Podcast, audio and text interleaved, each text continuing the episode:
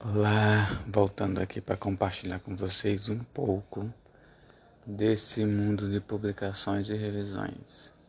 Semana passada eu recebi um convite da I3E, IEEE, né, a Associação dos Engenheiros Elétricos, para revisar um livro. E estou compartilhando com vocês por quê? Porque quando eu criei esse podcast, a ideia que eu tinha era compartilhar para que as pessoas pudessem adquirir o conhecimento necessário para a publicação técnica. Porque infelizmente nós temos uma alta demanda e uma grande concentração de publicação nas mãos de bolsistas e concluintes concluintes de curso de graduação, mestrado, doutorado, né? Graduação em pós. Fora isso, quase não se publica no Brasil.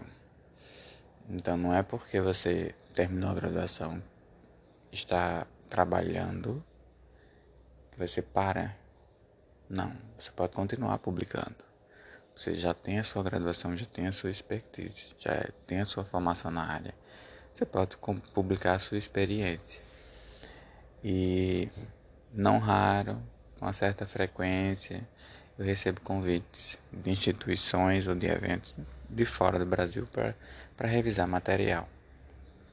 E eu recebi agora, em semana passada, né? Finalzinho de janeiro, esse convite, né? Por quê?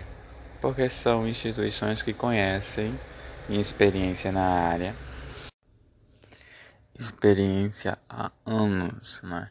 Desde 2013, ou seja, faz 10 anos que eu tenho recebido convites para revisar material. Isso por quê? Porque eu internacionalizei minha, minha área, minha carreira. Eu me tornei público fora, notável na minha área. Então o que eu quero com esse podcast é que vocês consigam isso também serem convidados a revisar material. Que quando você revisa, você não apenas está ali tentando achar erros, mas você está aprendendo a pensar de uma maneira diferente. Porque você está tendo contato com material que não foi escrito por você, às vezes não foi escrito por pessoas do mesmo país que você, ou seja, tem uma escrita diferente, um tom de pontuação diferente uma narrativa totalmente diferente e você aprende com isso. Então, voltamos em breve falando mais sobre isso. Bye.